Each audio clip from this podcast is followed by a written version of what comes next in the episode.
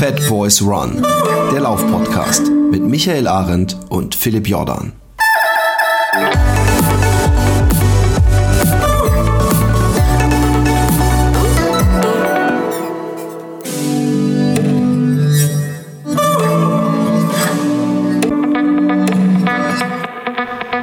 Einen wunderschönen guten Morgen, guten Mittag oder guten Abend, wo ihr auch gerade lauft und sauft. Das hat sich gerade so angeboten. Erster Linie wann? Ähm, oder ja. im Auto sitzt. Äh, das tun ja auch viele. Oder ihr habt uns gerade in eurem Ohr sitzen, im Bettchen und schlaft mit unseren Engelsstimmen ein. Eine schöne Vorstellung. Philipp, dann komm schnell zum Punkt, weil äh, wenn sie dann gleich. Ah, ja, genau. Wir müssen jetzt ähm, schnell durchhalten. Äh, äh, wir, wir äh, spendet an Philipp.j. genau. Die wichtigsten Sachen zuerst. Die wichtigsten Sachen zuerst. ähm, Call to Action nee, Ich muss eine Sache, die habe ich schon auf Facebook ähm, äh, kurz besprochen. Und damit ihr nicht in die, die dieselbe Falle lauft, äh, ich kann's mir denken, wie ich, ähm, ich bin eines Morgens aufgewacht und war komplett verstochen. Also alles und wirklich alle unangenehmen Stellen, wo man verstochen sein kann. Kniekehlen, Arminnenseiten, unter den Achseln, an der, ich glaube, es war die linke Arschbacke, wenn ich mich nicht völlig täusche, an den Füßen, an den Knöcheln, überall hatte ich Stiche. Und ich habe Ausschau gehalten in unserem Zimmer nach einer 5 Kilogramm großen Mücke, weil die hat an mir gefiestet, dass alles zu spät ist. Zumindest dachte ich das. Und ähm, ich bin beinahe verrückt geworden. Du kennst es ja, wenn es überall juckt und man will sich kratzen und man weiß aber, das, das macht alles nur noch schlimmer. Und ähm, ich war am Tag vorher laufen und äh, gegen Abend habe ich gedacht, na, machst du wieder eine Runde schön. So, und ich habe so eine 10 Kilometer Runde, die geht außerhalb des Ortes entlang. Und dann war ich ungefähr bei der Hälfte und dann sehe ich so einen Mann, der alle paar Kilometer äh, oder alle paar hundert Meter eigentlich immer wieder anhält dem Fahrrad und irgendwelche Bäume fotografiert. Und habe ich gedacht, ach ja, hier da vorne, wenn ich da rechts abbiegt, da war ja auch über Bäume letzten Sommer so komische rot-weiße Plastikbänder, wo dann stand, Achtung, äh, also auf Holländisch, Achtung, äh, Prozessionsspinner, äh, Raupe oder wie auch immer die, die im Deutsch heißt. Und ähm, ich wusste aber nie, was macht denn so ein Prozessionsspinner? Ich habe gedacht, okay, ist eine Raupe, was kann die einem machen? Kriegt man vielleicht so ja. Gelbsucht davon oder so, aber schafft selbst einen Philipp Jordan vorweg. Genau, und dann habe ich genau, und habe ich gedacht, wenn die aus dem Baum sich fallen lässt, oder das spüre ich ja, ich bin einfach aufmerksam und dann schnipp ich die weg. Ja?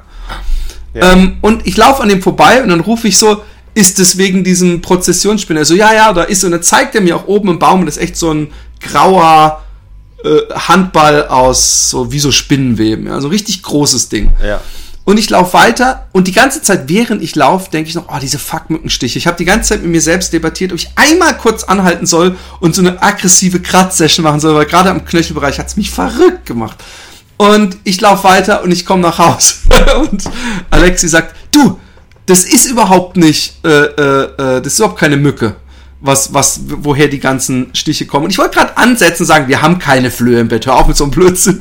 Und dann sagt sie, ja. das ist diese Eichenprozessionsspinner. Und ich so, hä? Und dann, äh, äh, sie hat sich damit beschäftigt, was ich vielleicht auch mal hätte machen sollen.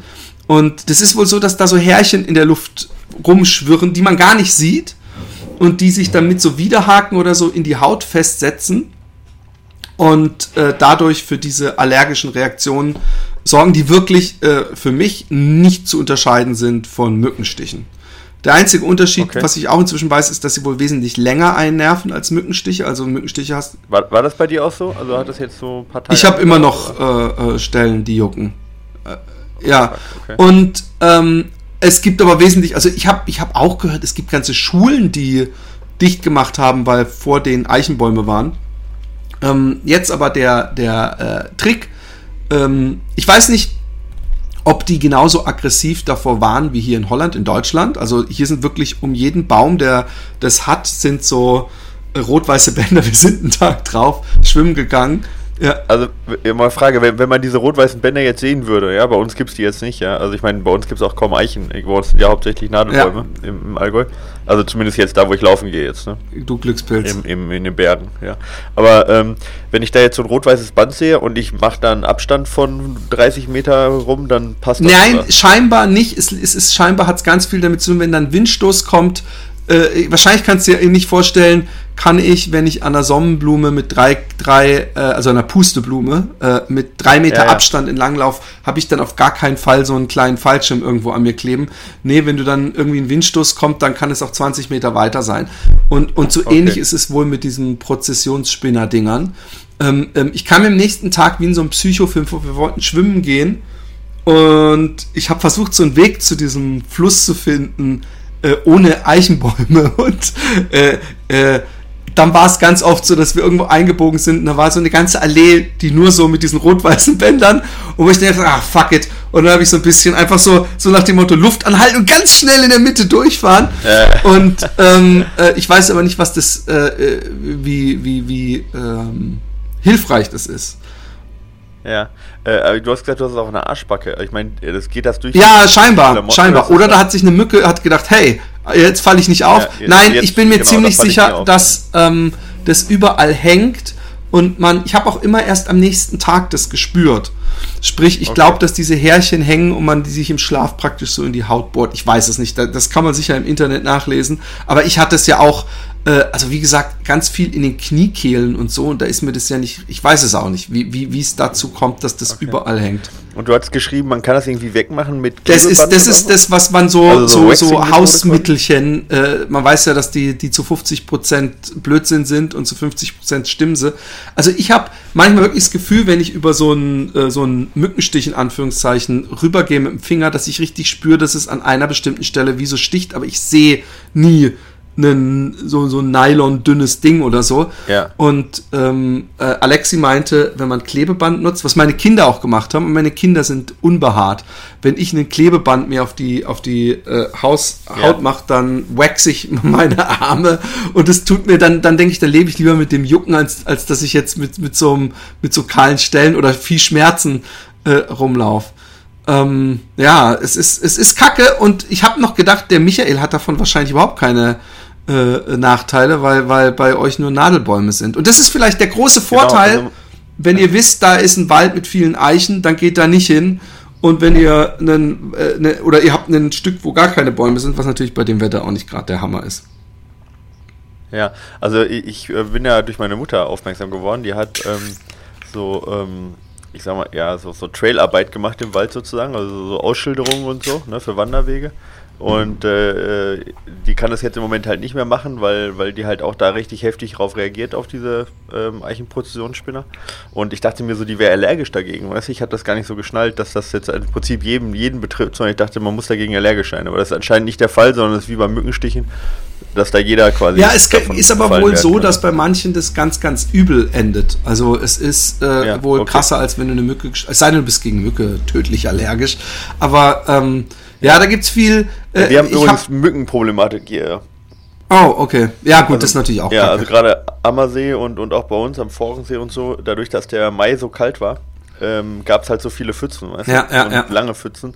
Und dadurch haben die halt ey, sich unfassbar äh, vermehrt. Also bei uns vor der Haustür, wenn ich die Haustür aufmache, dann sind da direkt so 20 Mücken, die rumschwirren. Ja? Also direkt, also wirklich total krass aggressiv. Ich kann die Tür keine, keine 10 Sekunden auflassen, ohne dass wir eine Mücke drin haben. Aber das, ich habe das Gefühl, das nimmt jetzt seit ein paar Tagen ab, weißt du, die, die leben ja nicht so ewig und jetzt ist der Mai ja schon ein bisschen länger mhm. her, jetzt haben wir schon seit fünf Wochen warmes Wetter und jetzt nehmen die so ein bisschen Gott sei Dank ab. Aber das war, das war bei uns eher so eine Plage, die Mückenstiche, äh, die mit den Mücken und die Mückenstiche, aber dafür haben wir keine Ich kann mit Mücken einigermaßen leben, aber was ich überhaupt nicht abhaben kann, ist, wenn man abends am Einschlafen ist und dann so und dann macht man das Licht an auch, und haut sich selber, haut sich selber. Ja und dann sieht man nichts. Man hat sie natürlich nicht zufällig erwischt, wie sie auf dem Ohr lag. Ich stelle mir gerade. Und, und, und, dann, komm, mach, mach mal, summ mal so ein bisschen. Ich glaube, das ist richtig geil, wenn du jetzt gerade so läufst, weißt du, so durch den Wald läufst und du machst die ganze Zeit diese Geräusche. Oh, schön, halt drauf. ich krieg so den Aggro. Da und, ich, ich, werd, da werd und das Schlimmste ja. ist, dann ist man irgendwann hellwach, findet sich selber in Boxershorts auf seiner Matratze mit einer Zeitung bewaffnet und dann ist, da war sie, da war sie! Und dann ist sie wieder weg und zeigt sich nicht und denkt so, ey, die Wix, Wix fucking Scheißmücke. Und irgendwann macht man das, das Licht wieder aus und dann wartet man, dann hört man auch schon so Ghost Sounds, die gar nicht da sind, weißt du, dieses hochfrequentierte. Und ich, ich habe mir schon mal gedacht, eigentlich würde ich ja gerne äh, einen Deal machen mit der Mücke. Ich nehme so mit so einem kleinen Nadel, nehme ich, drücke ich mir so ein paar Tropfen Blut, ja. stell die neben das Bett, wenn die Mücke reinläuft, ja, nicht fliegt, wenn sie gemütlich reingeht, da trinkt und wieder geht, wäre ich down mit. Also wirklich würde ich so einen Vertrag mit dem Tierreich unterschreiben. Aber dass man äh, nicht nur Mücken und Prozessionsspinner braucht, um sich seine, seine Laufform zu versauen, habe ich an besagtem Tag, als wir schwimmen gegangen sind, äh, festgestellt. Ähm, Was gab's? Frikandel Nein, nein, nein, nein, nein, nein, nein, nein, nein. Und zwar waren wir an einem Fluss, sehr schön, mit so einer leichten, nee, mit einer ziemlich starken Strömung übrigens, obwohl es so ein Gracht eigentlich ist, so ein Kanal. Ich weiß gar nicht, wo die Strömung herkommt, von welchem Berg, egal. Ähm, ähm, jetzt gibt es wahrscheinlich irgendwelche Physiker, die laut lachen, wie dumm ist der denn? Strömung hat nicht nur was mit. Egal. Ähm, auf jeden Fall sind wir äh, äh, da angekommen und da waren so ein paar äh, besoffene Studenten, die sind von der Brücke gesprungen, ja. Und ja. ähm, wenn man da von der Brücke. Da hast du gesagt, es, gibt, hey. es gibt zwei Möglichkeiten, über eine Brücke zu springen. Die eine ist, man geht in die Mitte der Brücke, steigt übers Geländer und springt auf der anderen Seite runter. Die andere Methode ist, man geht am Rande der Brücke auf die andere Seite des Geländers, weißt du, und, und, ja, und, und hangelt sich so bis zur Mitte. Ähm, da da so eine große Gruppe besoffener Studenten in der Mitte der Brücke standen, die ähm, ähm, habe ich gedacht, ich mach's von der Seite und die Brücke hatte eigentlich drei Abteilungen. Also die hatte in der Mitte Pfeiler. Also es gab drei gleich große Ströme, die unten drunter durchgehen, die durch so Balken Aha. getrennt waren. Und ich habe ja. gedacht, ey, bevor ich jetzt mich zu diesen Studenten da so, weißt du, so dazu stell auf der oder dazu geklettert komme, kann ich auch einfach den rechten Kanal nehmen und spring hier rein. Ist genauso hoch. Ja? Was weiß ich, zweieinhalb Meter sowas. Ja. Und meine Kinder noch hinter mir, die wollten auch reinspringen. Und ich spring rein und echt Bäm. Das Wasser war an der Seite, also der war nämlich, ich habe gedacht, das wäre so eine Gracht ist überall gleich tief, ja. Und ich habe auch nicht gedacht, dass praktisch die Brücke seitlich im Wasser noch so ein Betonfundament hat, was nur ein Meter in, im Wasser ist, tief. Ich bin so knallhart mit meiner rechten Hacke und meiner linken Arschbacke die, die auf den Beton geknallt und im Nachhinein, ohne Scheiß, hätte ich einen Kopfsprung gemacht, weiß ich nicht, wie das geendet wäre. Die, die haben bestimmt gut abgefeiert. Die haben bestimmt gesagt, der Die haben das Mann gar nicht mitbekommen. Hat keine Ahnung. Die Studenten haben gar nicht mitbekommen, so. weil die sind natürlich nur von der, von der, die wussten auch nicht, vielleicht hätte ich noch sagen sollen, ey, auf jeden Fall niemand hier in der Seite reinspringen. Ich habe zu meinen Kindern gesagt, ey, bleib draußen, bleib draußen. Und ich habe auch echt kurz gedacht, ich hätte eine gebrochene Hacke. Und äh, den Tag drauf konnte ich nicht laufen. Äh, äh, also nur übelst humpeln und ich war auch so drauf und dran, zum Arzt zu gehen, aber seit gestern Nachmittag klingt's langsam ab. Es tut noch immer weh, aber ich will nach diesem Cast äh, einen ersten äh, Versuch machen, äh, wieder zu laufen mit entsprechend gut ja. gefederten Schuhen. Ja, mach das. Äh, ich, mein Mitleid hängt eher bei der ersten Geschichte. Ja, ja, ja, klar. Die zweite Geschichte muss man vielleicht zu meiner Verteidigung. Die zweite Geschichte wirklich, hat bei mir nicht so zum, viel. Zu meiner Mitleid. Verteidigung muss man auch wirklich sagen, ja. dass ich ein bisschen dumm bin, ne? das ist ja, das so eine gute Entschuldigung. Ja. Ähm, nie mehr. Ja. Mir hat einer auf Facebook geschrieben, dass ein Freund von ihr genau dasselbe gemacht hatte, aber mit einem Kopfsprung und seitdem im Rollstuhl sitzt. Ja, ja, ja, okay, das ist tatsächlich nicht.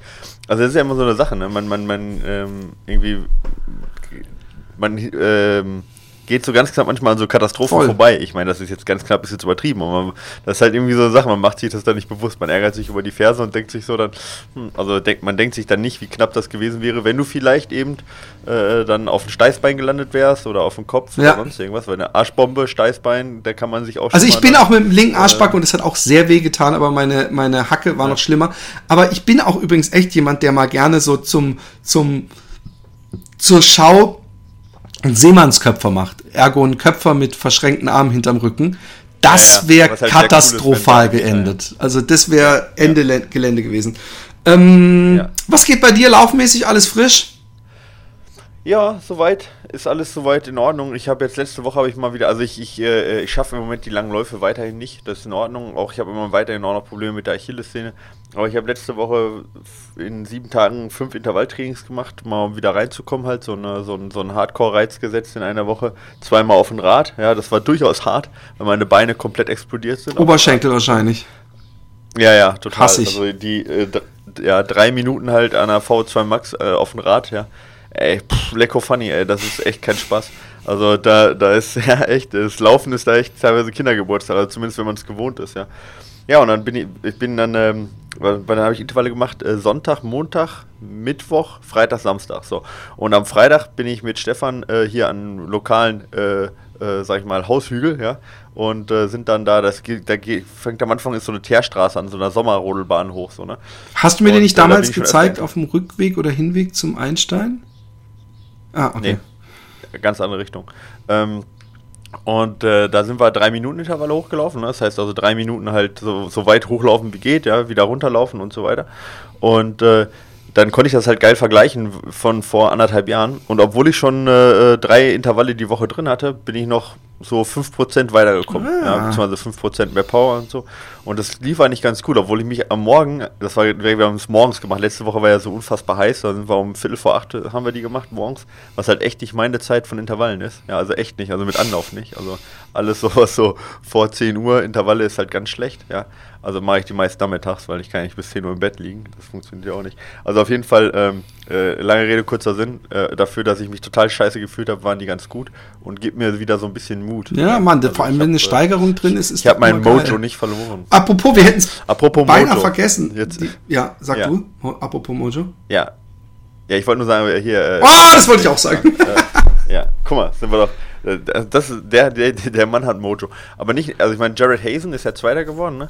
Der war, also beim Western States, für alle, die jetzt nicht so in der Trailrunning-Ultraszene drin sind, ähm, Western States 100, neuer Kursrekord, ja. 20 Minuten Stunden, verbessert, glaube ich. Ja, Sein eigenen. Genau, 20 Minuten verbessert, was auch daran lag, dass es deutlich kälter war ja, äh, als letztes Jahr. Aber äh, pervers irgendwie. Was ist der 520er äh, Pace oder was durchgelaufen auf 100 Meilen mit, äh, äh ich weiß wie vielleicht 20.000 20 äh, Feet, 7.000 äh, Höhenmeter, ja, insgesamt auf 100 Meilen und er läuft mit 520. Man muss einfach nochmal da, davon scheiße. abrechnen, dass auch selbst ein Jim Wormsley ja bei den Verpflegungsstationen äh, sich äh, ja. kurz auch noch Zeit nimmt, um was zu trinken, manchmal Schuhe zu wechseln und so. Also ja, die Laufpace also, ist ja. nochmal etwas höher als das, äh, wie sie am Ende aussieht. Die, ja, und genau und da gibt es auch coole Videos. Also ich meine, inzwischen rennen da ja 15.000 äh, Self-Made Filmmaker rum und machen da ihre YouTube-Videos. Und das ist halt echt interessant, also mit was für einem Schritt der da immer noch nach 80 Meilen unterwegs ist, ist einfach unfassbar pervers. Der Typ ist nicht und, von dieser äh, Welt. Ja. Nee, und der Jared Hazen, der ja auch in seiner Kukunino Cowboy Gruppe ist, der war nur 20 Minuten hinter ihm, ungefähr weniger, ja, und hätte auch, also war die zweitschnellste je gelaufene Zeit auch, ja. Ähm, also Respekt, ja, da kommt noch jemand, der halt ähm, Anfang 20 ist, der halt dem auf Dauer halt dem Jim Mosley echter Konkurrenz macht. Und zwei, äh, zwei Deutsche äh, aus dem ja. Michael Arendt Trainingskader äh, äh, ja, haben auch genau. sehr gut abgeschnitten. Ja, wir haben zwei, wir haben zwei äh, Silver Buckled Winner, äh, also zwei, quasi zwei unter 24 Stunden, das war auch das Ziel. Also sind halt 19 Stunden und äh, gute 20 Stunden ins Ziel gekommen, also deutlich unter dem, was wir vorhatten mit unter 24 Stunden und ja, total, also Glückwunsch an die beiden. Ja, also Markus Meinke war, war der schnellere von den beiden. Ist die zweitschnellste je von einem Deutschen gelaufene Zeit beim Western States gelaufen, ja. Und äh, Genau, Carsten Drilling dann auch halt deutlich äh, eben unter den 24 Stunden geblieben. Und das ist halt schon keine Selbstverständlichkeit, weil ich meine, das hört sich jetzt im Vergleich zu Jim Mosley langsam an, aber du hast halt die Erfahrung nicht, du hast halt die Hitzegewöhnung nicht, du Voll, kennst Mann. das Gelände nicht, du äh, hast äh, die, ähm, äh, du hast die Zeitverschiebung. Ja. Carsten hatte gar keine Crew, der es hat keinen Pacer gehabt, alles komplett alleine gemacht und dann 20 Stunden. Das ist halt, äh, das, also das ist, ist schon. Der hatte schon keine Crew. Wie also macht man das dann? Also hat er gar, gar kein Dropback ja. oder gibt es noch irgendeine offizielle Dropback-Geschichte, dass man ja, die Ersatzschuhe haben ja, und so? Das, ja, ich glaube, der hat keine Ersatzschuhe genutzt. Nee, der hat die, die Verpflegungsstation da genutzt. Ja, und ich glaube, die Crew von Markus hat zwischendurch auch ihn ein bisschen supportet mit, aber da bin ich mir nicht ganz sicher. Äh, Stefan äh, ähm, trainiert die beide, also deswegen habe ich da jetzt nicht so wirklich ähm, täglichen Kontakt irgendwie, aber oder generell Kontakt mit denen. Das macht Stefan alles. Aber ähm, hat er gut gemacht offensichtlich. Aber vor allen Dingen haben die beiden halt äh, gute Arbeit geleistet. Also da haben wir zwei gute deutsche Leistungen Wahnsinn. Ähm, rausgehauen. Also ich finde ja. sowieso das Finishen äh, äh, innerhalb des Zeitlimits, das muss man auch mal sagen, bei so einem Western States ist selbst das ist eine unglaubliche Leistung, ja. Weil das mag man sagen, ja. was, 30 Stunden, das kriegt man doch hin.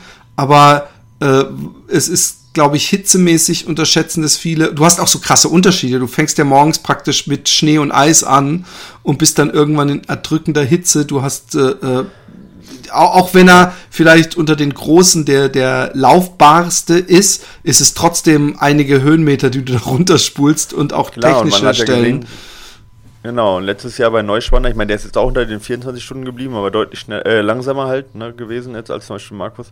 Ähm, und äh, da sieht man halt, wie schnell man auch die Zeit halt verliert dann einfach auf so einem Kurs, auch wenn der halt laufbar ist. Gerade wenn du dann nicht mehr laufen kannst, verlierst du halt dann doppelt im Vergleich zu einem Kurs, der halt generell erstmal gar nicht laufbar ist. So, ja. Naja. Und? Ja, und bei den Frauen äh, Claire Gallagher gewonnen, ja, ähm, nachdem äh, Courtney de Walter wegen, wegen einer Verletzung raus musste, ähm, aber auch in einer hervorragenden Zeit noch. Und ähm, ja, also insgesamt fand ich eigentlich ein ganz cooles Rennen. Ähm, äh, nicht wirklich spannend, muss man sagen. Da gab es schon spannendere Rennen, so ja. von dem, von, weißt du, es hat sich so sehr linear entwickelt, da gab es ja schon mehr Turnovers so. Aber ähm, ja, tolle Ergebnisse, so von den Zeiten her und auch von den Leuten, die vorne gelandet sind, irgendwie alles nette Leute. Tom Evans, Dritter, den ich das sehr gönne, ein Britter halt, ja. Ähm, der super, super Ergebnisse auch letztes Jahr schon eingefahren hat. Ähm, beim UTMB hat er den äh, äh, den CCC gewonnen und ähm, ja, ist einfach ein sympathischer Kerl. Also von dem her alles super gewesen, irgendwie keine großen, ähm, keine ganz großen Dramen irgendwie und ähm, tolle Ergebnisse, tolle sportliche Ergebnisse. Aber wo ja, Dramen, insgesamt Western States immer wieder. Aber wo Dramen ja. und laufbar. Ähm, beim Hamburg Halbmarathon gab es wohl so eine Hitzeschlacht und viele, viele ähm, äh, Einsätze der Notärzte, worauf äh, äh, die Diskussion auf Facebook, übrigens mal wieder in Martin Grünings Timeline, wenn ich mich nicht täusche zumindest, entbrannt ja, ist, ob... Ja. Er hat halt drauf mit diesen kritischen... Nee, aber das war, glaube ich, nicht mal. Der hat, glaube ich, irgendwas verlinkt und dann okay. kamen die Leute ähm, bezüglich äh, eine Diskussion entstanden. Ich habe mich rausgehalten. Manchmal bin ich stolz auf mich, nicht immer auf Facebook. Ähm, äh, bezüglich, äh, ob es sinnvoll ist, dass man ein Rennen bei so einer Hitze trotzdem durchzieht. Und ähm, ich habe da eine ziemlich klare Meinung zu, weil ich habe das mal in Amersfoort miterlebt, die ja auch immer so um diese Zeit in der absoluten Hitze mittags um zwölf einen, einen Marathon starten, wo ich dann immer den Marathon gelaufen bin. Und man läuft die erste Runde mit den Halbmarathonis und komischerweise sind die, diejenigen, die wie die Fliegen umgefallen sind. Äh, ja, ja, äh, gut, klar, vielleicht auch wegen der Fitness. Und, und, und genau. Und ich denke mir, äh, wir haben so eine Welt, die versucht, das Unmögliche möglich zu machen, nämlich jeden äh, äh, Unfall und jeden Tod und jeden, was weiß ich was, zu verhindern, zu sich Darwin ja. in den Weg zu stellen. Und ich denke mir einfach. Und, und, und du sagst, äh, äh, der Amersfoort Halbmarathon ist im Sinne von Darwin. Genau, nein, es ist ja niemand gestorben, sonst würde ich wahrscheinlich auch nicht so krass formulieren. Aber ich ja. finde einfach, ähm, man kann nicht immer die Sicherheit, man muss nicht immer die, die, dieses, das ist ein bisschen auch was Deutsches so mit Fahrradhelmpflicht. So, ich finde, jeder sollte so ein bisschen ja. auch ab einem bestimmten Alter selber einschätzen können, was für eine Gefahr er sich aussetzt oder eben nicht. Und man muss nicht alles irgendwie regulieren und für andere vordenken, ja, auch mit meine, meine. Ja, das ja. ist halt, ja. Also ich, ich gebe dir da, ich gebe ich geb dir da grundsätzlich total recht. Ja, ich bin da, ich bin ja auch ein sehr liberaler Mensch, was sowas angeht. Ja, ähm, und ich mag das auch in den USA ohne Pflichtausrüstung und sag halt, äh, jeder ist sein eigener, sag ich mal, sein eigenes Glückesschmied.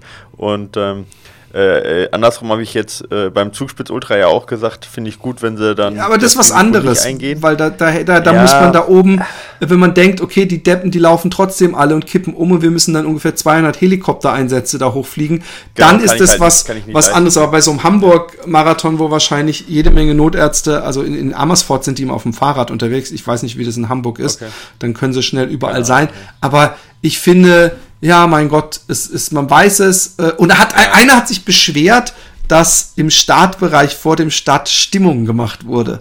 So, obwohl es so heiß wäre. Und ja, man hat zwar gewarnt, aber was wird dann trotzdem äh, gehypt und Stimmung ja. gemacht. Denke ich, Mann, natürlich, das ist, das ist der Start eines Halbmarathons. Sollen sie jetzt die ganze Zeit immer wieder sagen, äh, ey, aber bitte passt auf jetzt, echt.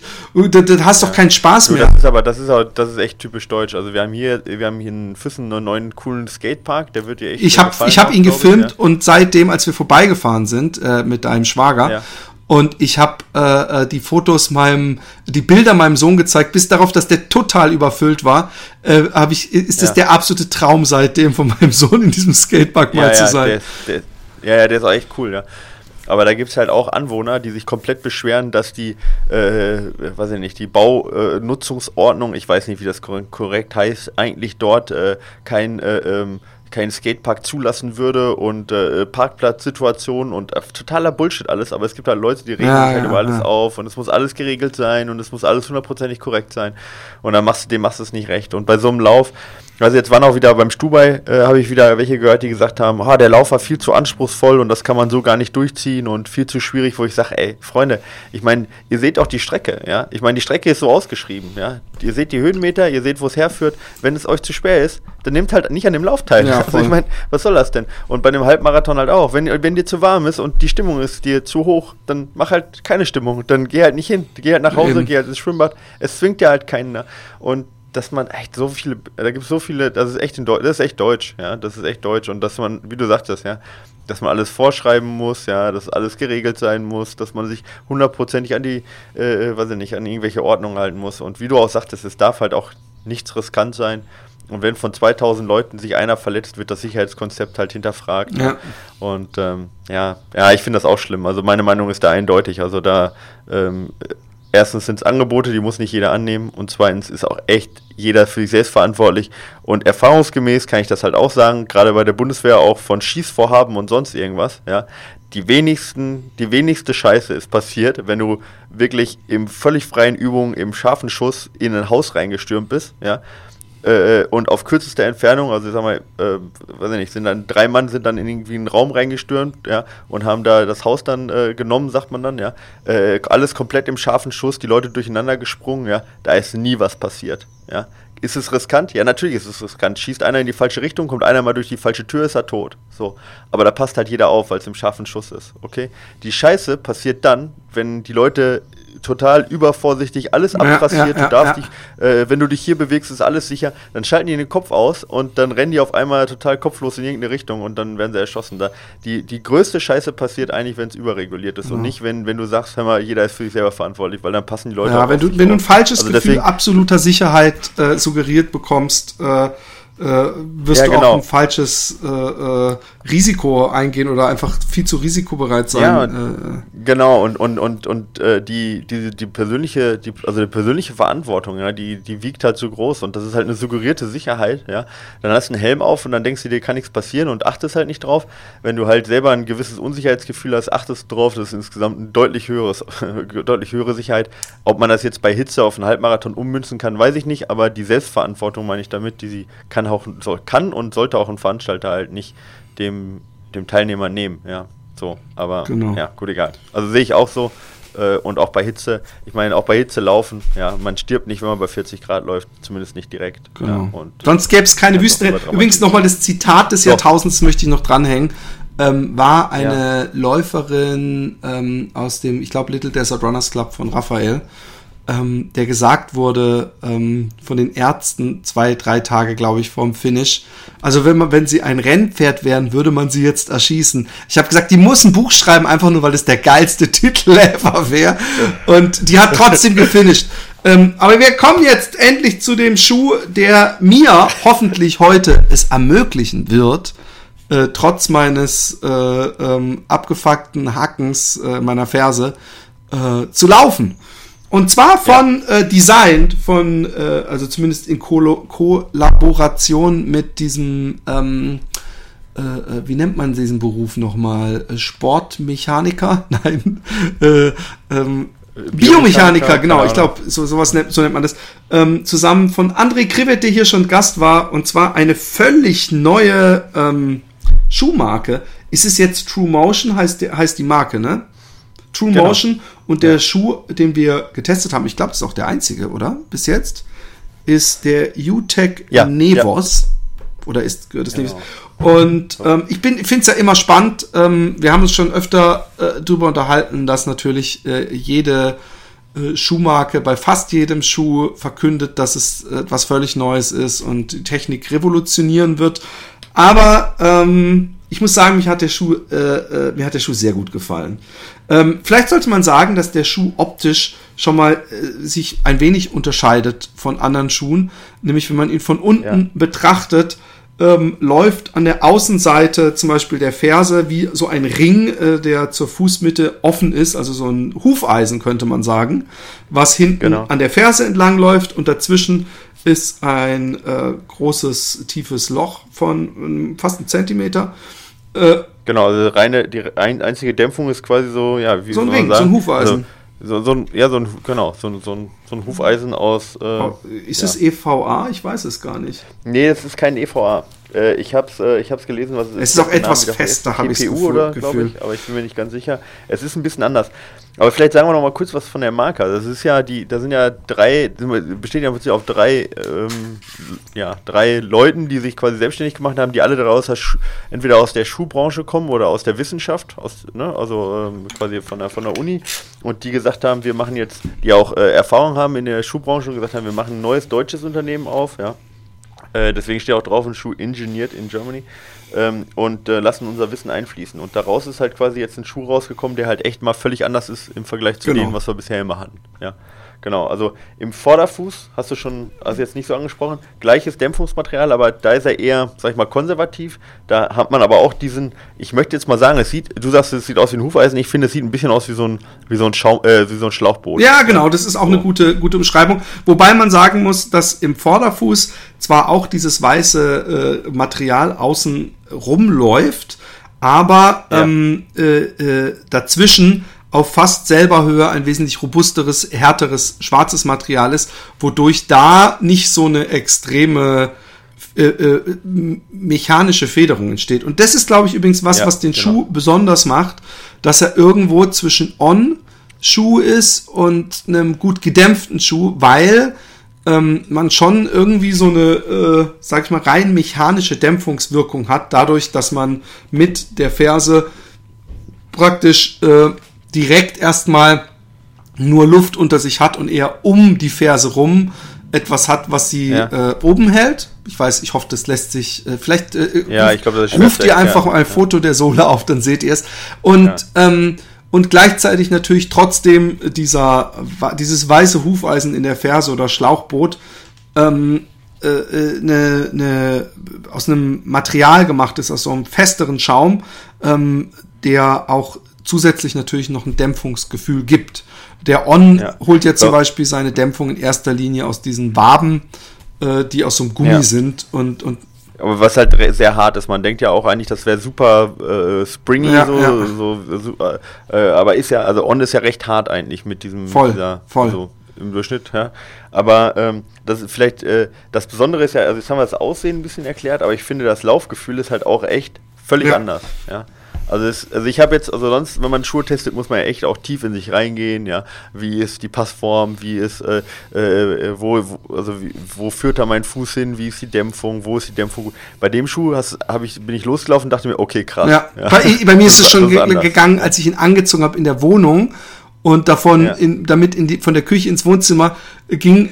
Ich habe es schon öfter hier im Cast gehabt von, dass man schon so diesen ersten Effekt, wenn man Schuhe anzieht, neue Laufschuhe, dass man sich so federleicht fühlt oder diese, diese Dämpfung so angenehm ist. Und da habe ich sofort gedacht, oh wow, das ist wirklich fast schon bouncy, ja. Also so, dass ich wirklich dachte, okay, das wird jetzt echt spannend, wenn ich damit laufen gehe. Ich hatte erst kurz Angst, weil er auf meinem Linoleumboden in der Küche ein, ein sehr quietschendes Geräusch. Und ich dachte, oh nein, bitte nicht so ein Schuh, den ah, man die ganze Zeit hört. Aber ich glaube, das war oh die ersten äh, zehn Minuten äh, des Schullebens so und auch nur in meiner Küche und danach, äh, also hatte ich zumindest von Geräuschen und ähnlichem kein, keine nee, Nachteile. Also ich, ich sag mal genau. kurz. Wie würdest du das Gefühl beschreiben vielleicht? Wenn, ähm, ähm, wenn, wenn, Im Gegensatz, ja, zu vielen Schuhen, die das von sich behaupten, habe ich hier teilweise wirklich das Gefühl, auch ein bisschen aus meinem Schritt gefedert zu werden, ja. Also ich habe wirklich einen, ja. Einen angenehmen äh, Effekt. Und zwar, es gibt ja bei EVA und Co. das angenehme Gefühl, wenn man mit dem Körpergewicht äh, aufschlägt, mit dem Schuh, dass man praktisch gedämpft wird. Ja, das ist, das ist, dass man dann langsam, äh, also auch wenn es schnell läuft, genau. äh, äh, äh, sich, sich dem Boden nähert und dann irgendwann so ein, so ein Stopp ist und dann hat man äh, den Moment des Abstoßes und geht weiter. Hier habe ich das Gefühl, ich habe diesen Effekt und habe aber beim Losgehen auch so, als würde ich so einen ich meine, das ist wahrscheinlich, ich weiß nicht, ob sowas messbar ist, aber gefühlt habe ich echt gedacht, oh wow, ich bekomme auch richtig wieder so einen kleinen Effekt nach vorne, weißt du? Also ich, ich, ich, ich habe wirklich so einen Bounce-Effekt, so einen Abspring-Effekt. Und äh, den fand ich, äh, also vielleicht auch für meinen Gewichtstyp, total angenehm zum Laufen. Hab gedacht, ey, das wäre ein Schuh, in dem könnte ich, glaube ich, auch gut und gerne einen Marathon laufen. Das wird mir, das wird nicht langweilig, sage ich mal. Ich bin drei ja. oder viermal äh, bin ich ihn gelaufen und äh, auf meiner Prozessionsspünatur und Co. und, und ich, ich, ich, ich mochte ihn. Ich muss dazu sagen, dass ich beim ersten Mal ähm, den Schuh äh, nicht offen genug geschnürt habe und dass ich ihn wirklich, ich finde ihn äh, äh, äh, auch, auch, dass einem das leicht passiert. Ich, ich habe ihn, ich muss ihn wesentlich loser tragen, sonst schlafen mir vorne die Zehen ein, äh, weil ich ihn äh, so wie ich es vom Gefühl her mache, zugezogen habe und dann sitzt er mir schon zu fest um den Fuß. Und ähm, noch nicht wirklich negativ aufgefallen. Mir ist aufgefallen, dass er auf jeden Fall eher schmal ist vorne, ja. Also so, äh, äh, wenn ich mhm. mir, wenn, wenn die, die customizen würden, Schuhe, dann würde ich wahrscheinlich äh, in meiner äh, äh, Liste vorne es ein bisschen breiter machen, dass meine Zehen ein bisschen mehr Platz haben. Aber es war wie gesagt nicht störend. Ja. Ich habe auch keine blutigen Zehen gehabt. Okay. Habe ich jetzt, also genau, ich habe jetzt recht schmale Füße, ich habe das jetzt nicht so wahrgenommen. Ich fand das Obermaterial auch sehr angenehm, aber also ich meine, man kann jetzt viel über das Obermaterial reden, das, man kann jetzt viel, das, von, von den Daten her, äh, der Schuh hat halt 280 Gramm und. und ähm, ist das schwer? Du bist mehr so der Gewichtstyp. Ist das schwer? Nee, ne? Nee, nee, nee, das ist okay. Ja, gerade für die Dämpfung ist es eigentlich wenig.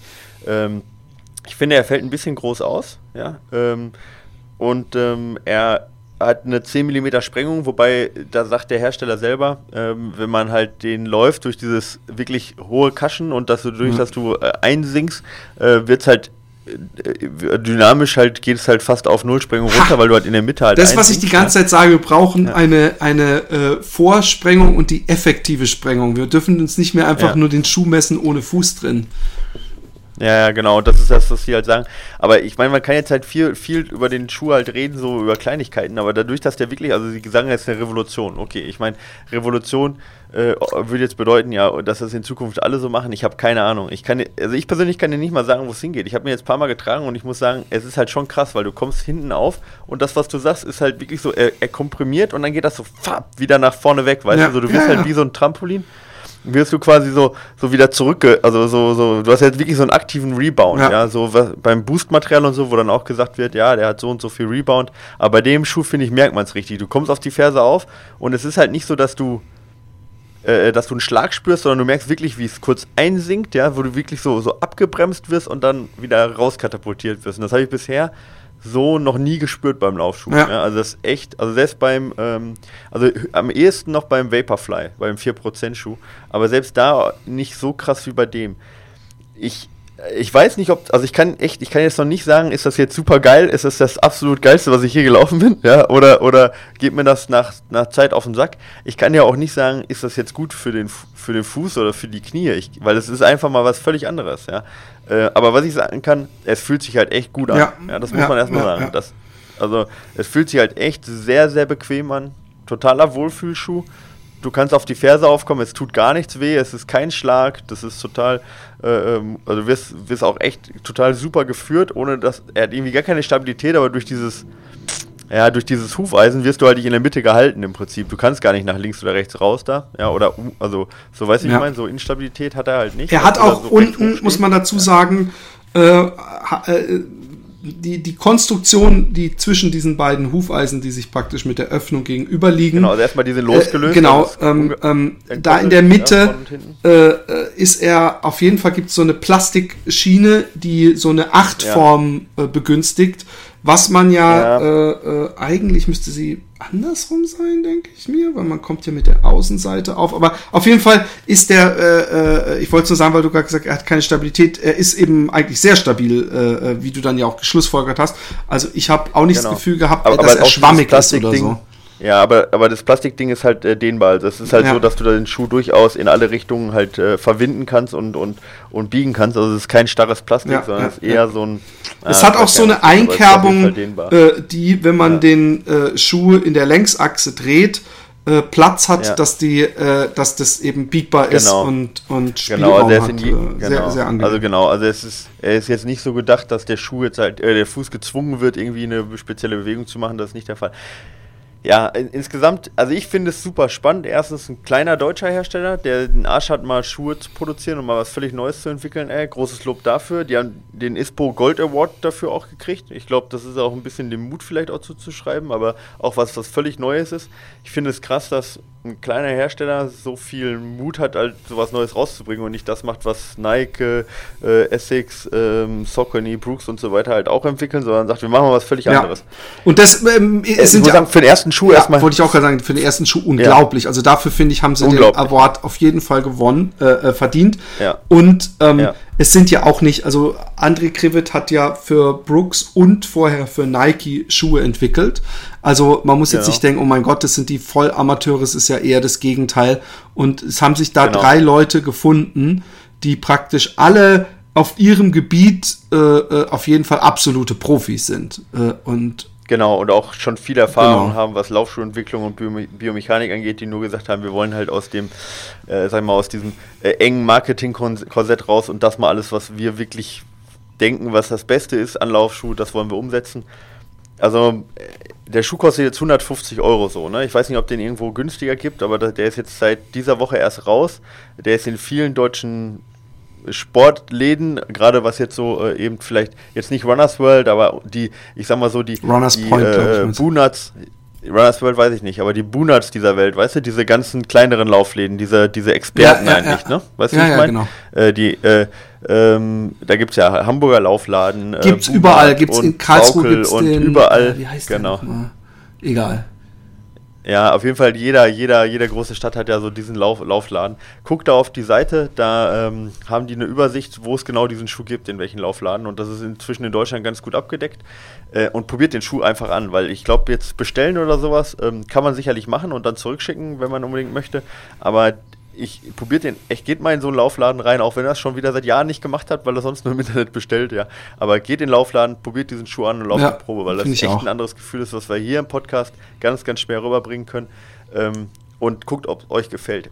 Ich glaube halt, dass der, also mit 280 Gramm, ich finde ihn super dynamisch und ich glaube, er ist halt ein Schuh, der echt super bequem ist und meine Hoffnung ist da auch, ich hatte zum Beispiel, also ich habe gestern zum Beispiel in den Schuh gelaufen und ich möchte, das ist jetzt, ich möchte echt nicht, das möchte ich nicht zu hoch hängen, ja. Aber ich hatte bei meiner Achillessehne zumindest gar keine Schmerzen, mhm. ja, bei dem Schuh jetzt, ja. Ähm, ich möchte das nicht so hochhängen, das, weil manchmal habe ich Schmerzen, manchmal habe ich keine Schmerzen, ja. Und ich hatte auch dem Schuh schon mal leichte Schmerzen, aber es war jetzt nie extrem. Aber ich weiß nicht, ob es an dem Schuh liegt. Aber das ist erstmal ein gutes Zeichen, dass es jetzt, sag ich mal, nicht, sag ich mal, nicht, nicht schl schlimmer ist mit diesem Bounce, sondern ich hätte eher echt ein sehr, sehr angenehmes und gutes Gefühl. Aber das müsste Ja, und ich bin ihn, ihn dreimal gelaufen und, und äh, ich, ich finde, ja. wenn man bei einem Schuh äh, ähm, nach sieben, acht Kilometern, wo man ja dann schon nicht mehr diesen, diesen bewussten, ich achte jetzt die ganze auf meinen Schuh wieder denkt, ey Mann, ja. das läuft sich echt gut in dem Schuh. Das habe ich bei allen drei Läufen gehabt, äh, dass ich dachte, oh, ich freue mich, den Schuh zu besprechen, weil's, weil's, äh, ich meine, wie oft wird einem erzählt, dass man praktisch so einen Energieboost mitkriegt oder dass, dass das irgendwie so einen Ab ja, bei jedem Schuh äh, halt. und, und, ja. und wie oft ähm, also ich, ich mag On zum Beispiel, ja. Ich mag On und es gibt Schuhe, ja. ich habe tolle Läufe mit On gehabt, aber ich mag On nicht für das, was sie mir erzählen, warum ich sie mögen muss, weil ich habe eben nicht das Gefühl, dass ich da auf, Lau auf Wolken laufe, sondern äh, genau. dass der eher etwas härter ist. Und ich begrüße es ja, dass sie ein anderes Konzept machen.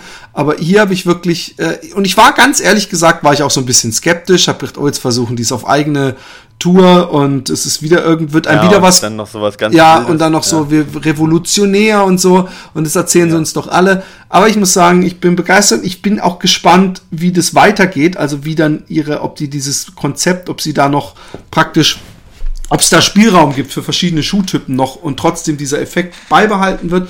Und wir müssen einfach den André äh, mal äh, wieder in den Podcast holen und äh, ihn diesbezüglich äh, befragen ein wenig. Ja, genau. Also finde ich auch, weil das halt echt, es ist interessant einfach, dass die allein auch die Idee, sich da selbstständig zu machen, also losgelöst dann von großen Herstellern und auch was die Idee dahinter ist.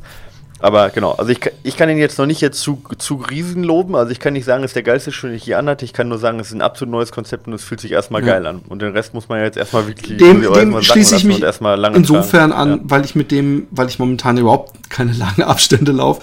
Aber bei den 10 Kilometerläufen, die sich für mich wie lange Abstände anfühlen, ähm, äh, fand ich ihn unglaublich gut. Und er hat mir unglaublich, ich genau. bin begeistert und äh, äh, wir können, ich, ich date ja gerne mal ab und zu äh, äh, äh ab, ja, äh, bezüglich Schuhen, ob ich sie noch laufe und wieder laufe. Und ihr werdet da sicher äh, noch mal was zu hören. Wir haben ja, noch einen Schuh. Genau. Wir haben Bitte? noch einen Schuh.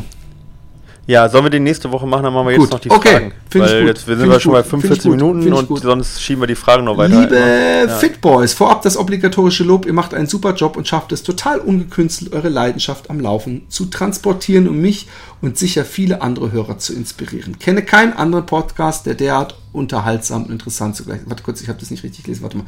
Kenne keinen anderen Podcast, der derart unterhaltsam und interessant zugleich ist. Habe ich das richtig? Nochmal kurz. Kenne ja, keinen anderen Podcast, der derart unterhaltsam und interessant ist. Lies ruhig nochmal Power. Als ambitionierter Läufer mit einem gewissen Fable für Fahlen, Daten, ich nehme an meinen Zahlen, Daten, Fakten, Fakten. bin ich insbesondere oder, oder, bei Michaels ja, genau. Ausführungen im Podcast zur Trainingslehre, aber auch seinen Texten in der Trail sehr aufmerksam ja. und schaue, was ich davon auch für mich anwenden kann. Ich bin seit sieben Jahren Läufer und bin immer noch dabei, meine Bestzeiten auf den kürzeren Distanzen bis maximal Halbmarathon zu verbessern. Das ist schön am Laufen. Immer hat man was zu kämpfen. Äh, Personal Best auf 10 Kilo liegt aktuell bei 38, 18, alle Achtung. Diese möchte ich weiter verbessern. Aktuell trainiere ich daher überwiegend harte Intervalle und Tempoläufe. Zwei Intervalle und ein Tempo Dauerlauftraining Wettkampf pro Woche.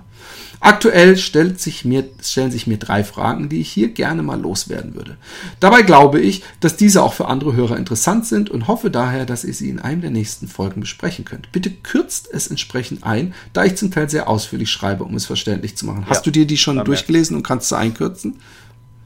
Ähm, ich habe es durchgelesen, aber okay, ich, äh, äh also die erste ich, ich, Frage ist nach 80-20 Verteilung, aber lies einfach. Ähm, es wird immer wieder von einer 80-20 Verteilung von nieder- und hochintensiven Einheiten gesprochen, aber wie muss ich das denn jetzt im Detail vorstellen? Muss man sich denn das im Detail vorstellen? Wenn ich mir jetzt zum Beispiel meine letzten vier mal fünf Minuten Bergintervalltrainings anschaue, ausgewertet über Strava mit persönlichen Herzfrequenzbereich, ermittelt von Kim im Rahmen von Testläufen, dann habe ich mich lediglich 31 Prozent der Zeit im Trainingswirksam wirksamen Bereich befunden. Ja.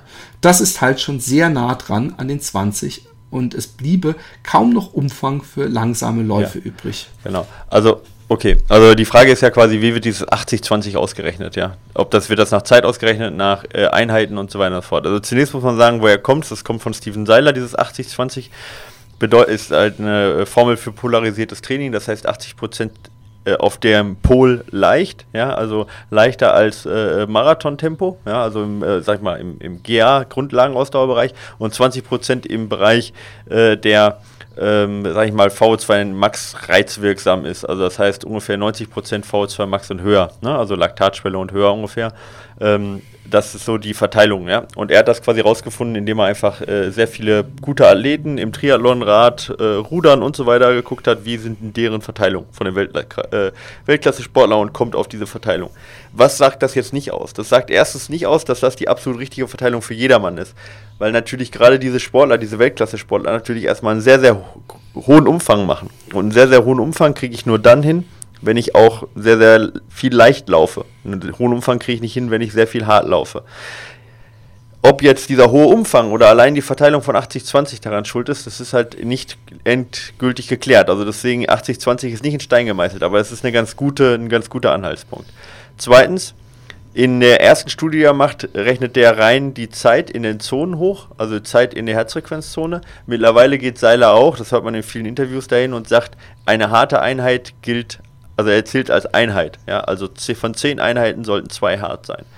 Ähm, da, da gehe ich persönlich nicht ganz mit. Ja? Äh, ich finde, der Reiz ist zu gering. Wenn jetzt jemand äh, fünfmal die Woche trainiert, würde das bedeuten, dass er eine harte Einheit macht. Das ist definitiv für einen 10-Kilometer-Läufer, der fünfmal trainiert, der kein Profi ist, finde ich, zu wenig, um wirklich gute Reize zu setzen. Da macht es dann eher Sinn, nicht jede immer gleich zu trainieren, sondern zwei harte Einheiten zu setzen und dann vielleicht eine Ruhewoche dafür kein und, und so weiter. Oder auch mal, wie ich jetzt gemacht habe, fünf harte Einheiten, auch das kann mal funktionieren. Also da so ganz starr das Ganze zu rechnen, find, ist, ist nicht sinnvoll. In, äh, grundsätzlich in so einer harten Einheit, wenn du eine harte Einheit machst, zählt aber die komplette Zeit, zumindest im Intervall, als harte, äh, als harte Belastung. Auch wenn deine Herzfrequenz noch nicht so hoch ist. Weil alleine die Umsetzung der, also in, in der Muskulatur, die beginnt halt schon ab dem ersten Schritt, auch wenn, die, auch wenn das zentrale Nervensystem und das kardiovaskuläre System, also das Kreislaufsystem, da deutlich hinterherhinkt. Ja. Ähm, für dich würde ich jetzt das so sagen, ja, ähm, ich würde bei den, also ich würde dann, wenn du auf 10 Kilometer gehst, würde ich jetzt mal von der Zeit in der Zone, würde ich mal auf 70, 30 zielen. Da bist du eigentlich schon ganz gut dabei. Ja. Und da muss man aber auch sagen, so, umso intensiver die Einheiten, umso kürzer die, die Intervalle. Ja. Also wenn jetzt statt den äh, Bergintervallen von, was hat das, 5 Minuten, ne? wenn er jetzt 3 Minuten machen würdest, dann würde es wahrscheinlich eher noch ein bisschen runtergehen. Dann wäre es wahrscheinlich eher 68, ja, so ungefähr 68, äh, 32. Aber wie gesagt, ist nicht in Stein gemeißelt. Ja, seh nur zu, dass du, wenn du hart trainierst, wirklich richtig hart trainierst und wenn du locker machst, richtig locker machst. Und dann, ähm, ich finde drei harte Einheiten ein bisschen zu viel. Ja, zwei reichen nur oft aus. Ähm, und ähm, das sollte bei dir dann auch ausreichen bei der, bei der äh, Zwischenzeit von 38. Ja, aber tatsächlich ist sich da erstens die Wissenschaft nicht, hundertprozentig sicher und Steven Seiler ist da auch nicht ganz stringent in seiner, ähm, äh, in seiner äh, ähm, Begründung wenn wir, sag ich mal, so richtig äh, schnelle Läufer da trainieren, versuchen wir schon insgesamt von der Zeit in der Zone auf ungefähr 75 Prozent hinzukommen. Aber wir versuchen in der Hauptsache eben die Zeit in der mittleren Zone, also im GA1, GA2 Übergangsbereich zu minimieren. Ja, und das ist halt eigentlich der Kern des, des polarisierten Trainings. Okay. Okay. Hoffe, dass die nächste Frage interessiert mich selber. Ähm, ähm, vielleicht versuche ich sie selbst zu beantworten, einfach nur, weil mich deine Antwort interessiert. Bei besagten Bergintervalltraining bin ich gefühlt ja. voll am Limit gelaufen, wo er aber, wobei aber mein Puls nicht richtig hochgekommen ist. Bin also trotz intensiver 5x4 Minuten kaum in die VO2 Max Bereich gekommen. Gleiches passiert mir gestern ja. bei tausender Intervallen, bla bla bla. Also ähm, ich frage mich dann, er fragt dann, ist dann, habe ich dann überhaupt einen Trainingseffekt und so weiter. Ich frage mich, heißt es nicht, dass er extrem gut trainiert ist, wenn er volle Lotte äh, irgendwelche irgendwelche Bergintervalle macht und sein Puls niedrig bleibt, ist das dann nicht eigentlich so eine Art, du, du bist jetzt im Idealzustand trainingsmäßig? Weil. Nee, nee, nee, nee. Okay. Nee. Also das würde ja bedeuten, dass ein äh, Jim Wormsley keinen Puls mehr hochkriegt. Gegenteil ist eigentlich Jim der Wormsley Fall. Also ihn nicht mehr hoch. Ja, das kann sein, das weiß ich nicht. Ja. Ich meine natürlich den Puls. Ja. ja, genau. Ähm, Nee, aber ähm, also ein wesentlicher Teil, sag ich mal, der maximalen Sauerstoffaufnahme, ja, also die V2 Max, was ja ein relativ guter Indikator für die Fitness ist, ist das Herzminutenvolumen. Das heißt also, wie viel Blut kann pro Minute durch den Körper gepumpt werden. Ja? Und das setzt sich raus zusammen aus, wie groß ist das Herz, ja, also was für ein Volumen hat das Herz und wie viel kann es maximal schlagen. Also Volumen mal Schlagfrequenz. Also das heißt, wenn du eine sehr hohe V2 Max haben möchtest, brauchst du entweder ein sehr großes Herz oder einen sehr hohen Maximalpuls oder am besten beides. Also das heißt, es ist schon gewollt, dass der Puls hoch ist und es ist nicht gewollt, dass der Puls niedrig bleibt, sondern du sollst den schon äh, ähm, aktivieren können. Das, was du jetzt oder was er jetzt gerade beschreibt, ist aber auch nicht gerade ungewöhnlich, ja, weil gerade bei kürzeren Intervallen oft eben bis das komplette aerobe System, das komplette Herz-Kreislauf-System hinterherkommt, ja, äh, schon die Intervalle wieder vorbei sind und dann passiert das, dass man nicht ganz hoch kommt. Aber, und das ist der Vorteil, die Reize auch aufs zentrale Nervensystem, äh, aufs zentrale Nervensystem, auch auf das kardiovaskuläre System, also auf das, auf das Herz, müssen nicht zwangsweise im Herz passieren. Ja? Also wenn zum Beispiel, jetzt nehmen wir mal, äh, also zum Beispiel ein Enzym, was halt zeigt, dass ähm, zu wenig äh, Energie produziert werden kann, ist, die, ist das ist AMPK heißt das, Adenosin-Monophosphatkinase. Und das wird nur dann erzeugt, wenn zu wenig Energie im Muskel zur Verfügung steht, nämlich zu wenig AMP, ja? ähm, äh, ATP zur Verfügung steht. Und äh, das passiert rein im, in der Muskulatur. Und dieses Enzym, wenn das zum Beispiel entsteht, ergibt das einen Reiz, eine, eine, eine Reizkaskade, die auch auf die Vergrößerung des Herzens wirkt, obwohl das Herz vielleicht gar nicht maximal geschlagen hat, sondern es ist eine reine lokale, ein lokaler Trainingseffekt, der dann aber auch zentral wirkt. Also deswegen nicht nur, weil das Herz nicht maximal schlägt, hast du keine Auswirkung aufs Herz-Kreislauf-System. Das ist Quatsch. Ja?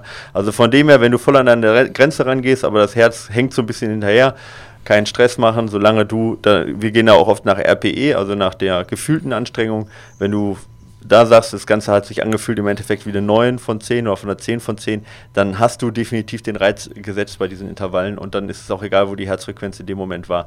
Übrigens gibt es da neue Entwicklungen, die sind auch ganz interessant, wo, wogegen man gerade, um eben diese V2 Max möglichst schnell hochzubekommen, zum Beispiel ähm, ein Intervall deutlich zu schnell anfängt, ja, und dann versucht bei 90 Prozent von, sag ich mal, zum Beispiel von der V2 Max möglichst lange noch äh, zu bleiben oder so, also ein Intervall nicht gleichmäßig läuft, oder aber auch vom, von dem Intervalltraining die ersten beiden Intervalle sehr schnell macht, um die VO2 Max schnell hochzukriegen und danach ein bisschen runtergeht ja, äh, von der Intensität, um dann aber möglichst viel Umfang zu machen noch. Ja, äh, ähm, also das, das ist von, also das ist eine neue, neue norwegische Forschung auch, äh, die, die das ähm, äh, die jetzt auch noch nicht veröffentlicht ist, aber die, die halt quasi dahingehend überlegt, wie kriege ich am Anfang halt, wo die V2 Max halt nicht mobilisiert ist, wie kriege ich die da möglichst schnell hoch und wie kann ich dann den Reiz möglichst lange halten. Da gibt es halt, wir haben uns da auch letztens lange drüber unterhalten, was für verschiedene Intervallmöglichkeiten es gibt. Ja, das ist, kommt vielleicht in die Zukunft, kommt das dann mal rein. Ja, ist von, von Bert Rönnestadt, der macht das, ja, äh, Bent Rönnestadt, der macht das gerade äh, oder hat das gerade erforscht. Ganz interessante Geschichte, aber noch nicht veröffentlicht, aber das ist auch noch nicht, wie gesagt, ist noch nicht alles ist nicht, das letzte Wort ist noch nicht gesprochen, aber für dich erstmal keine Angst, wenn du im Arsch bist, hast du auch gut gearbeitet. Ja. Gut, Lange Antwort, aber es ist auch also ist doch gut, ist Fragen, doch gut. Aber es ähm, ist halt dann nicht so ähm, einfach. Ich habe auch eine gute Tipp für, für das letzte. Abschließend noch eine Frage zur Regeneration, weil sich das thematisch ja gerade anbietet. Zum Thema Ernährung habt ihr ja schon mit Caroline Rauscher viele Tipps gegeben, die ich persönlich auch super interessant fand.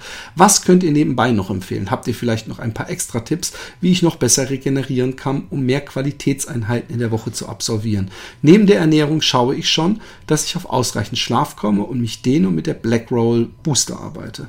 Also bei mir hilft in, in sehr trainingsintensiven äh, Zeiten dreimal täglich ornanieren. Nein, kleiner Scherz. Weißt du was? Ich glaube, das ist so ein Ding, was, was, was, was, was äh, äh, auch ganz viele Profisportler umtreibt. Und, und manche äh, äh, sagen dann, seitdem ich mich vegan ernähre, kann ich mich viel mehr belasten. Das ist eben der, der, der Trick, ab einer gewissen äh, Schwelle ist es eben nicht mehr nur der Wille und die Zeit, die man sich nimmt, sondern einfach, was der Körper zulässt.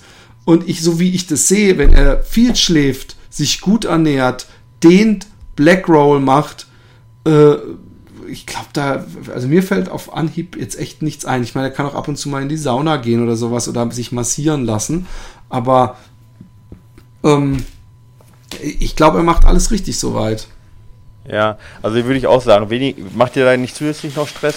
Erstmal, auch Qualitätseinheit ist so ein scheiß Wort. Ich benutze es zwar auch oft, aber das bedeutet, dass umso mehr Qualitätseinheiten, umso qualitativ hochwertiger ist. Und die anderen sind nicht Qualität, das, äh, qualitativ, weil die ja. langen Brau Läufe brauchst du oder die langsamen Läufe brauchst du ja eigentlich genauso. G genau, deswegen ist es halt Bullshit. Also du wirst nicht besser, nur weil du vier Intervalle machst. Viel wichtiger ist, dass wenn du zweimal in der Woche einen wirklich guten Reiz setzt, mit harten Einheiten und den Rest mit leichten Einheiten, die ja auch, die ja auch einen Reiz haben, nur einen völlig anderen, ja. Also was Ökonomisierung angeht, Fettstoffwechsel, ja, äh, deutlich, deutlich besser sind. Auch einen guten Reiz aufs aerobe System haben, weil sie einfach den Umfang erhöhen. Wenn du da, wenn du die Kombination beibehältst, ja, dann hast du in der Woche den Reiz gesetzt. Wenn du fünf Intervalltrainings jede Woche machen würdest, dann würdest du nicht besser werden. dann wird es ja? kein Reiz. Du würdest nicht schneller besser ja. werden. Ja, nicht nur deswegen, sondern auch halt, weil die Regeneration nicht ausreicht, aber auch weil ein Körper, das ist halt wie beim Gras, ja. Ich kann, ich kann ein Gras, Gras wächst nicht schneller, wenn ich dran ziehe, ja. Sondern ich muss es halt düngen, ich muss es halt regelmäßig gießen, aber wenn ich es jeden Tag dünge, wächst deswegen nicht schneller, sondern entweder es hat genug äh, Reize, in dem Fall genug auch Nährstoffe oder nicht. Und dann muss ich dem Gras oder der Pflanze auch die Zeit geben zu wachsen. Und so ist es bei dir auch. Seh zu, dass du ordentlich trainierst, arbeite weiter an der, äh, an der Regeneration, so wie du es jetzt machst. Mach dir da nicht zu viel Stress, schlaf genug, seh zu, dass du die äh, harten Einheiten ordentlich durchführst. Bleib vor allen Dingen konstant, also seh zu, dass du über Jahre ordentlich trainierst und ein bisschen Geduld gehört auch dazu und Vernunft, sich nicht zu verletzen. Und dann, du kannst nicht dran ziehen. Entwicklung geht nicht schneller, nur weil du vier Intervalltrainings im Vergleich zu zwei machst. Das ist ein, ein echten, ein oft ein Fehlglaube, dass man sagt, wenn ich jetzt noch härter trainiere oder wenn ich jetzt noch mehr mache, entwickle ich mich schneller. Das Gegenteil ist manchmal der Fall. Wichtig ist, dass man sich konstant entwickelt, nicht, dass man sich schnell genau. entwickelt, weil das ist auf, auf, die, auf zwei Jahre hinsehen, ist das die schnellere Möglichkeit, besser zu werden, als versuchen, möglichst schnelle Effekte zu haben. Wenn du zusätzlich noch was reinbringen möchtest, gibt es Möglichkeiten, die dich nicht ganz so ermüden, wie zum Beispiel Effizienztraining, ja, äh, Lauf-ABC, Sprungtraining, äh, auch äh, Arten von Krafttraining. Ja, äh, genau, das wäre da vielleicht kannst ein du viel mehr äh, rausholen. dass er nebenbei ja. einmal in der Woche noch, wenn er so viel Energie übrig hat, ins Fitnessstudio geht und die Rumpfmuskulatur so trainiert, die er auch ja, beim Laufen braucht. Oder auch vor allen Dingen halt, genau, oder vor allen Dingen halt auch Sprungübungen, ja, Lauf-ABC und sowas. Da, da kriegst du gerade für 10 Kilometer kriegst du einen deutlich größeren Benefit für bei, bei fünf Minuten Arbeit, ja, zweimal die Woche. Äh, das reicht schon echt fünf Minuten. Wir, äh, da ist noch ein kleiner, vielleicht noch ein kleiner Hinweis. Wir, wir werden in Zukunft da auch Effizienzkrafttrainings äh, über die Website verkaufen. Die sind auch echt günstig. Ja, da kannst du dir Kraftprogramme kaufen, wo, wo dann die, die Videos auch genau erklärt sind und die genau dafür ah, das, was ich mir immer für, für YouTube von dir gewünscht Kilometer. hatte. Ja, genau. Ja, so ähnlich. Ich kann dir das ja mal zeigen. Aber wir sind gerade in der Arbeit da. Die werden hoffentlich innerhalb der nächsten anderthalb Wochen, zwei Wochen fertig. Und die kosten sag mal, die werden, also ich bin ganz sicher jetzt noch nicht, aber die werden, ein, so ein, ein Programm wird vielleicht 5 Euro kosten. Also das ist jetzt echt nicht die Hölle. Ne? Und dann kannst du da, da sowas angucken. Da hast du mehr, deutlich mehr von, als wenn du jetzt noch eine Qualität. Ein, eine Frage, slash Tipp. Ja. Ähm, weswegen, ja. glaube ich, diese fünf, sechs Minuten Workout war es, jetzt gibt es gar nicht mehr. Das heißt, jetzt, es gibt jetzt nur noch sieben Minuten Workout-Apps. Okay. Ähm, so gut funktionieren ist, dass man sie nicht nur als ähm, äh, Grundlage für sein Training nutzt, nach dem Motto, okay, ich mache äh, die Übung, die Übung, die Übung, die Übung, sondern man, dass man sie auch ja. gleichzeitig als Trainer nutzt. Diese fünf Minuten äh, Kraftfilmchen, sind die dann auch fünf Minuten lang? Man hat praktisch jemanden, der das mit nee. einem macht, zusammen und man dann das praktisch mitmacht, auch über die Dauer der Zeit. Sau, nee, genau. sau gut. das ist nämlich. Nein, sind, sind sie nicht? Sind sie nicht? Ach, nein, nein, nein, nein, nee, es hat, Gebietet das zusätzlich ja an. Ich sag, Nee, ich, ja, ja. Ich, ich sag dir aber auch warum. Das ist eine relativ einfache Geschichte einfach in der Mache. Ja. Weil, ähm, wenn wir, also ich meine, die Sportlerin, die das jetzt alles auch vorgemacht hat, ich kann dir sagen, das sind 80 Videos, die die an dem Tag aufgenommen mhm. hat. Ja. Und äh, wenn die jetzt noch äh, jedes Video fünf Minuten aufgenommen hätte, hätten wir bestimmt fünf Tage Video machen müssen, weil die brauchen also Na, okay, oder, oder unterschiedliche, sag ich mal, einfach Models. Und das, das kriegen wir halt als so kleines Unternehmen okay, einfach gar okay, nicht gehandelt. Okay, verstanden. Ja. Von der Zeit her. Ja, wie viele verschiedene halt Krafttrainings halt bietet ihr denn dann an? Wie viele verschiedene äh, Kraftdinger äh, äh gibt, wenn ihr 80? Ja, zum Beispiel, ja, das ist ja zum Beispiel dann für jemanden, der jetzt Trail läuft, ja, haben wir Tra Krafttraining äh, für, für Downhill, ja, dass der halt auch in Hamburg äh, sich vorbereiten kann auf die harten Downhills im Wettkampf, ja. Also so exzentrisches Krafttraining, einmal mit, einmal ohne Geräte, ja, jemand, dann das gleiche noch als TRX-Training. Okay, okay, okay, dann für Bergläufer, Bergauftraining, für Marathonläufer Effizienztraining, dann verschiedene Verletzungsprogramme für jemanden, der an der Achillessehne. Ähm, Hast gedacht, da lasse ich mir als Sachen. Boss nochmal mein eigenes Filmchen zu, zu. Genau, so sieht's aus, ja. Ja, ja. Aber, aber wie gesagt, alles halt auf irgendeiner wissenschaftlichen Grundlage und dann kommen halt so 80, 80 Videos zusammen. Aber wie gesagt, das ist halt die Sache, das können wir halt nicht leisten. Aber, aber es ist auf jeden Fall alles, jedes Video ist halt gut erklärt. Und also wie gesagt, ich, ich, ich finde die gut. Schaut, schaut da mal rein. Aber das war jetzt eigentlich, ich wollte es ja eigentlich keine, keine Werbung machen, aber, aber jetzt für Tobias jetzt im Speziellen, der könnte sich dieses äh, Effizienztraining auf jeden Fall mal angucken. Bringt ihm mehr als noch ein weiteres Cool. Intervalltraining. Äh, noch ein, du, ja, du bist derjenige da. Ja. Also, hi äh, Micha, hi Philipp, als Hersteller unabhängiges Portal kann ich euch https äh, bla bla bla runalyze.com mit äh, einem Z äh, äh, empfehlen. Insbesondere für alle, für all die, die gerne Auswertung mögen. Es nützt nur wenig, wenn man so wie Micha sagt, seine Daten zusätzlich als Backup nach Trainingspeaks oder Strava exportiert, wenn einem mehr oder weniger mangels Auswertung und Suchmöglichkeiten die Historie nur wenig nutzt.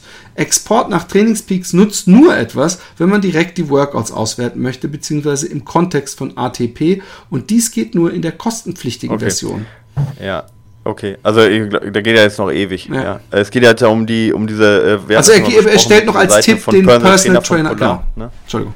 Genau, der, der ja, der quasi ähm, äh, äh, gekündigt würde. Also ich finde auch Run Alive ist ein super Programm, ist halt nichts, was jetzt für einen Trainer da ist, sondern ist für den für den einzelnen Läufer auf jeden Fall gut. Ja.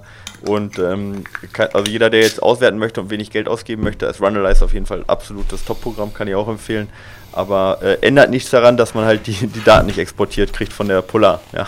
Hat damit also nichts zu tun mit diesem, äh, mit diesem Export, Exportproblem. So, okay. ja, das ist halt die Geschichte. Genau, sollen wir noch eine ja, machen? Grüße Guido, hallo ihr beiden, vielen Dank für, die, für den besten Podcast in der Kategorie Sport. Soll ich es nochmal vorlesen? Nein. Ich laufe seit einigen Jahren mehr oder weniger regelmäßig. Dabei trainieren meist pro Woche einen längeren Lauf, einen lockeren und kürzeren nüchternen Lauf und ein Intervalltraining, wobei ich das Tempo meist nach Gefühl oder mehr oder weniger willkürlich wähle. Nun würde ich gerne den nächsten Schritt machen und nach einem Trainingsplan trainieren, um mich weiter zu verbessern. Da ich in Schichten arbeite, kommt jedoch kein vorgefertigter Trainingsplan in Frage. Nun zu, meiner, zu meinen Fragen. Welches Buch könnt ihr empfehlen, um die theoretischen Grundlagen zu erlernen, sich selbst einen Trainingsplan zu erstellen? Ich habe in der örtlichen Buchhandlung mal einige Bücher durchgeblättert, aber die scheinen alle auf vorgefertigte Trainingspläne zu setzen. Ähm, kann ich hier abbrechen? Das ist ja, die, oder geht's da noch weiter? Weil mir fällt jetzt sofort ein, nee, nee. Äh, ein vorgefertigter Trainingsplan, ja. Also ob man den jetzt bei dir kriegt oder in einem Buch liest, ja ist ja äh, insofern nicht in Stein gemeißelt, als man, als dass man, äh, wenn man in Schichten arbeitet oder weiter, sich den selber nicht ein bisschen verschieben kann. Wenn du an dem einen Tag denkst, ey, heute kriege ich unmöglich einen langen Lauf rein, dann schiebst du den halt einen Tag oder zwei und machst äh, die kurze Einheit an dem Tag. Also äh, so krass sind die, glaube ich, nicht äh, äh, in Stein gemeißelt, dass du nicht die Möglichkeit hast, dich einfach nur mal dran zu orientieren, was du in einer Woche ungefähr hinter dich bringen musst. Du machst natürlich nicht äh, äh, das härteste Intervalltraining direkt am Tag, dann äh, schiebst du dir vor deinen ganz langen, langsamen Lauf, sondern dann lässt du da halt den Pausentakt ja, dazwischen. Ja, wenn du, wenn du einen Arschlochlehrer äh, Trainer hast, der macht es gerne mal, um dann, dann bist du schon vorbelastet ja. und so. Nein, aber ähm, ich, ich, ich, äh, ich, äh, ich glaube, du machst es dir da selber zu kompliziert. Ich glaube, du musst da, du kannst da, äh, ob du jetzt, wie gesagt, bei Michael einen Trainingsplan bestellst oder dir auch Martin Grünings Buch fand ich echt hilfreich am Anfang, um so einen, einen Einblick zu bekommen, wie man trainiert für einen Marathon zum Beispiel. Äh, dieses unter vier Stunden Buch, aber es gibt ja tausend Millionen äh, äh, äh Bücher und ähm, du kannst es ja dir auch ein bisschen auf dich selber zuschneiden und deinen Alltag. Und, und äh, von daher, äh, äh, du wirst natürlich nicht ein Buch finden, wo zufällig, das heißt, äh, äh Lauftraining für Schichtarbeiter. ja, also das, genau, also wenn ich da auch kurz noch was sagen kann dazu. Also ich, ich finde das super schwer, was er jetzt gerade sagt, weil das Problem ist halt, ich, ich vergleiche das immer mit, mit so Köchen, weißt du so? Also du, äh, so, ein, so ein fertiger Trainingsplan ist ja im Prinzip wie so ein Rezept, ja. Ich verfolge das und dann nachher schmeckt das ganz gut, ja, so. Ne? Äh, ich muss auch nicht probieren und ich muss auch keine irgendwie sonst äh, was beachten, sondern wenn ich genau die Menge reintun, abwiege, dann läuft das erstmal ganz gut. So. Und die nächste, die nächste höhere Kunst halt ist dann ja nicht, also die nächste höhere Kunst ist dann vielleicht, ich, ich, ich schmecke und es schmeckt mir gut oder nicht und ich weiß, was fehlt. So, ja. Aber das ist schon ein ganz großer Schritt. Ja, ja, ja. Also das ist schon ein Riesenschritt, finde ich, zwischen ich, ich koche jetzt nach Rezept und ich kann, äh, äh, kann selber erkennen, okay, da fehlt jetzt noch ein bisschen Muskat. Ja. Also dieser Schritt, auch wenn er in der Tätigkeit nur ganz, ganz wenig ist, nämlich ein bisschen Muskat dazu tun, aber zu erkennen, dass es Muskat fehlt, ja, das ist gar nicht so einfach als Koch, ja. Also ich kann das nicht. Ich kann Sachen warm machen und ich kann ein bisschen kochen nach Rezept, aber, aber so genau zu schmecken und zu sagen, ah, das fehlt noch oder das könnte noch ein bisschen mehr Säure dazu im, in dem und dem, das, das ist schon eine ganz hohe Kunst. Und da so ein Zwischending zu schaffen, ist gar nicht so einfach, ja. Also, und das ist so beim Training genauso. Also, ich meine, irgendwas warm machen oder irgendwas, sag ich mal, nach Rezept kochen, das ist relativ easy. Aber der nächste Schritt zu verstehen, warum man, macht man das und wie passe ich das am besten an, ist schon ein sehr, sehr großer Schritt. Und dann komplett was Eigenes zu generieren, perfekt auf genau die Bedingungen, die man hat, auf die, vielleicht auch auf die Zutaten, die man hat, ja. Das sind dann ja so teilweise auch Kochshows, wo die dann nur ein paar Zutaten kriegen und genau mit denen ja, muss ja, das Perfekte rauskriegen. Das ist einmal die höchste Kunst. Und so ist es beim, beim Trainieren auch du kannst sicherlich dich da weiterbilden, da gibt es gute, gute Bücher, ja, ähm, die gehen aber alle in die Richtung dann wirklich äh, Sportwissenschaft lernen, ja, äh, das ist viel Biologie auch, Physiologie dabei und das ist man nicht so nebenbei, ja, das ist man nicht eben, ich lese mal ein Buch und dann weiß ich, wie ich den Trainingsplan anzupassen hat. Da würde ich es dann eher machen wie Philipp, zu sagen, nimm dir einen Trainingsplan, schieb ihn so rum, der ist dann nicht mehr perfekt, ohne Frage, aber ist dann immer noch, grundsätzlich funktioniert so ein Plan auch noch, wenn du zwei, drei Einheiten rumschiebst äh, machst du grundsätzlich nicht viel kaputt. Aber wenn du es wirklich perfekt auf dich anpassen möchtest, gucken möchtest, was sind deine Ziele, dann ist es mal nicht mit einmal ein Buch gelesen getan, Eben. leider. Es, sonst geht sonst ja das viel zu wirklich, er einfach. schreibt doch explizit, Die ganze Geschichte leider. Er möchte jetzt so einfach den, den, nächsten, den nächsten Schritt machen, weißt du? Und, und wenn er Ja. vorher einfach so jede Woche diese drei starren Dinger macht, äh, und äh, ich meine, er hat leider, oder hat er dazu geschrieben, ich glaube nicht, äh, auf was er überhaupt trainieren möchte.